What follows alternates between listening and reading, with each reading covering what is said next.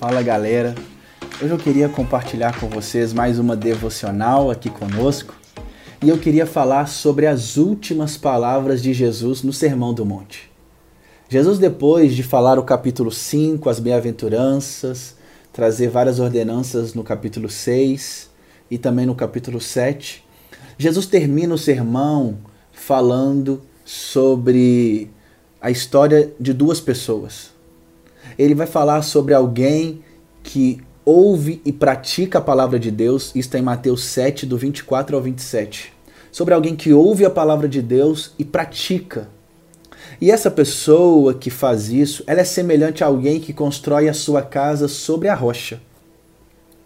Construir a sua casa sobre a rocha é construir a sua casa debaixo das palavras de Jesus é construir a sua casa de acordo com o padrão de Jesus. É construir a sua vida seguindo as palavras de Cristo. É esse coração que o coração é totalmente voltado para querer ser parecido com Jesus. Aquela pessoa que quer renovar a sua mente, que quer que quando erra, ela quer consertar, ela se arrepende e ela continua dizendo: Eu quero olhar para Cristo, eu quero parecer com Jesus. Mas Jesus está falando aqui de uma maneira para uma multidão de pessoas que estavam ouvindo todo o sermão do monte. E Jesus agora vai falar também sobre um outro, outro grupo de pessoas, sobre as pessoas que ouvem e não praticam. Essas pessoas, elas constroem a sua casa sobre areia.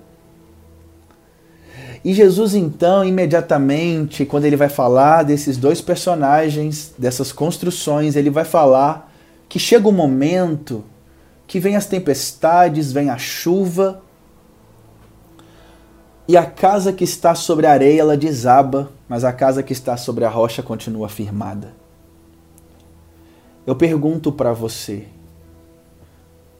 em que situação, em qual é o momento que você está passando, qual é a situação da sua vida? Você tem buscado ouvir e praticar a palavra de Deus em sua vida? Jesus vai dizer em João, capítulo 14, versículo 21 e 23: Aquele que me ama é aquele que guarda as minhas palavras.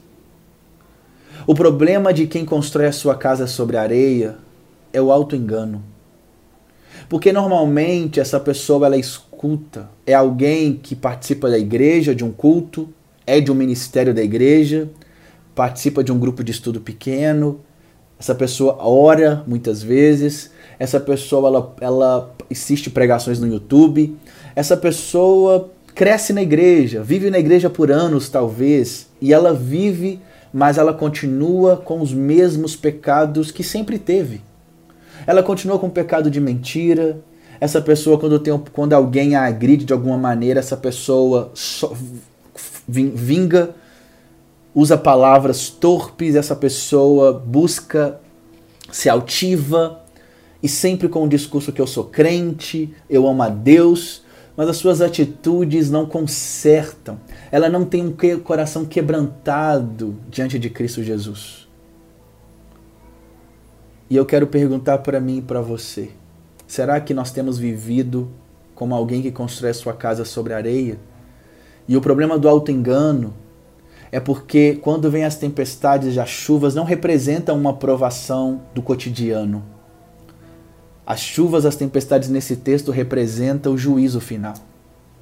É aquela pessoa que acha que, está, que a sua casa, por estar na areia e continuar com, as mesma, com a mesma vida, sem transformação, sem renovação de mente, sem conversão genuína, mas apenas por participar das coisas da igreja, por chorar muitas vezes num culto, por exemplo, ela acha que ela é crente. Mas chega o grande dia que essa casa desaba, essa vida desaba. Talvez é aquela pessoa que vai dizer: Senhor, Senhor, eu preguei em teu nome, eu expulsei demônio, mas Jesus vai dizer: Apartai-vos de mim, porque eu não vos conheço que eu e você possamos, se a gente tem vivido uma vida de construção de uma casa sobre areia, que a gente se arrependa e que a gente busque construir a nossa casa sobre a rocha que é Cristo Jesus. Que eu e você possamos olhar para Jesus e seguir as palavras de Jesus, para que no grande dia a gente possa ter ouvido dele: Vinde benditos do meu Pai e entre para o gozo do seu Senhor.